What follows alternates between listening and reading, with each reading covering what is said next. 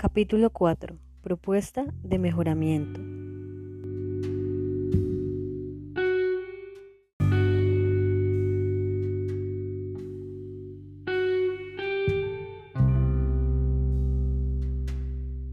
En la actualidad, Cristo Sinergia Salud tiene un gran reto al enfrentarse con la contingencia actual COVID-19 pues requiere que su nivel de competencia y adaptabilidad al cambio sea alto para poder aprovechar las oportunidades del entorno y lograr mitigar esta amenaza que ha afectado a todos los sectores y supone un reto mayor para el sector de la salud. Se debe buscar una evolución y renovarse de una manera fluida y constante. Por ello, esta herramienta de gestión llamada ciclo Deming, por su creador o más conocida como ciclo PHVA, busca reducir costos, optimizar la productividad e incrementar la rentabilidad de las organizaciones. Además de ellos, esta herramienta es adoptada por las normas internacionales ISO que se relacionan con la calidad total de las organizaciones y demás aspectos. Mediante esta herramienta se busca indagar el proceso a seguir para el plan de mejora del servicio de teleorientación y así lograr actuar y generar estrategias que permitan una mejora continua.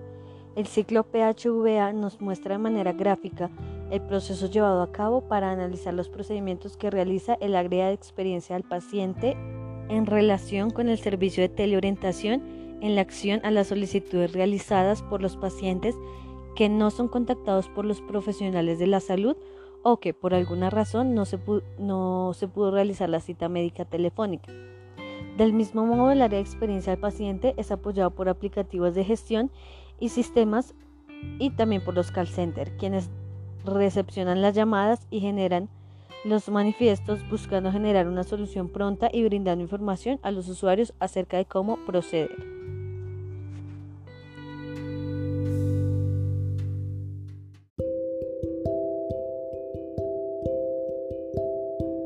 A continuación les explicaré el ciclo PHVA de la empresa Cristo Sinergia Salud.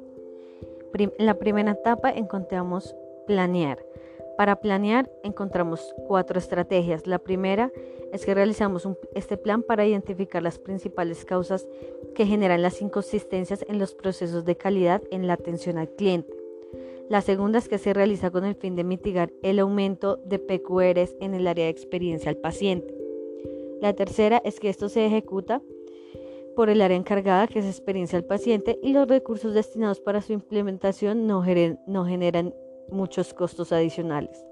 La cuarta estrategia es que estos resultados del plan se evaluarán por el índice de que ha realizado durante los meses de enero, febrero y marzo y así se tendrán en cuenta los indicadores de gestión. En hacer encontramos que esto lo vamos a realizar eh, mediante un análisis de casos registrados en los meses de enero, febrero y marzo, la, categorización de las causas y los respectivos efectos, además del diagnóstico interno y externo del servicio. Eh, se recolecta la información de las causas que generan inconsistencias en los procesos de toma de citas, procesos de comunicación entre profesionales y usuarios, entre otras. Y finalmente se lleva a cabo el control del plan mediante indicadores por unidades en la regional. En verificar encontramos que la relación existente entre lo ejecutado y el plan se basó principalmente en la determinación de las causas y efectos de los errores cometidos en el proceso del servicio de teleorientación.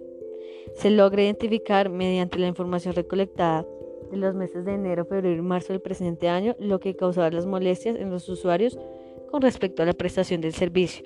Finalmente, finalmente en verificar se analizan los se realizan los análisis y se determinan resultados de, mejora a ejecutar.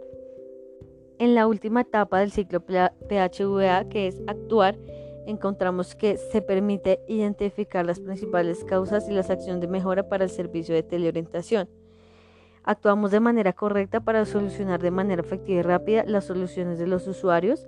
Implementamos y llevamos a cabo los planes de acción de mejora como por ejemplo capacitaciones específicas en el área de toma de solicitudes, capacitaciones para los profesionales de la salud y demás ayudantes en ese proceso e implementación de un tutorial para la realización de las PQRs y uso de los aplicativos para toma de citas médicas por parte de los usuarios y por parte de la gente de los profesionales de, de la salud.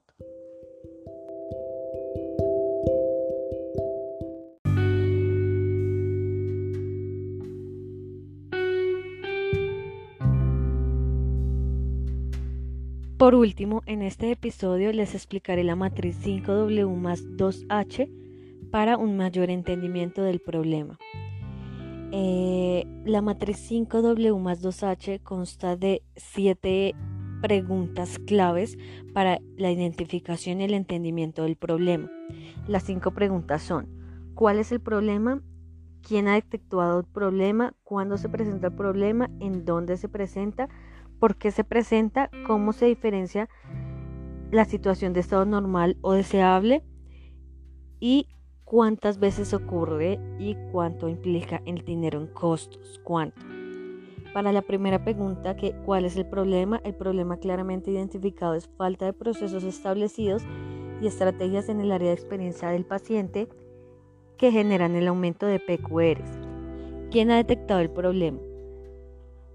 El problema principal lo detectaron los pacientes usuarios, por eso presentan sus quejas. Eh, lo detectó el área de experiencia del paciente, lo detectó el jefe de experiencia y servicio al paciente, lo detectaron los profesionales de la salud y lo detectaron eh, y lo detecté yo como practicante para realizar este proyecto en base a esta problemática. Cuando se presenta la situación o el problema, se presenta cuando los pacientes quieren acceder a sus citas por medio de la teleorientación o de manera virtual.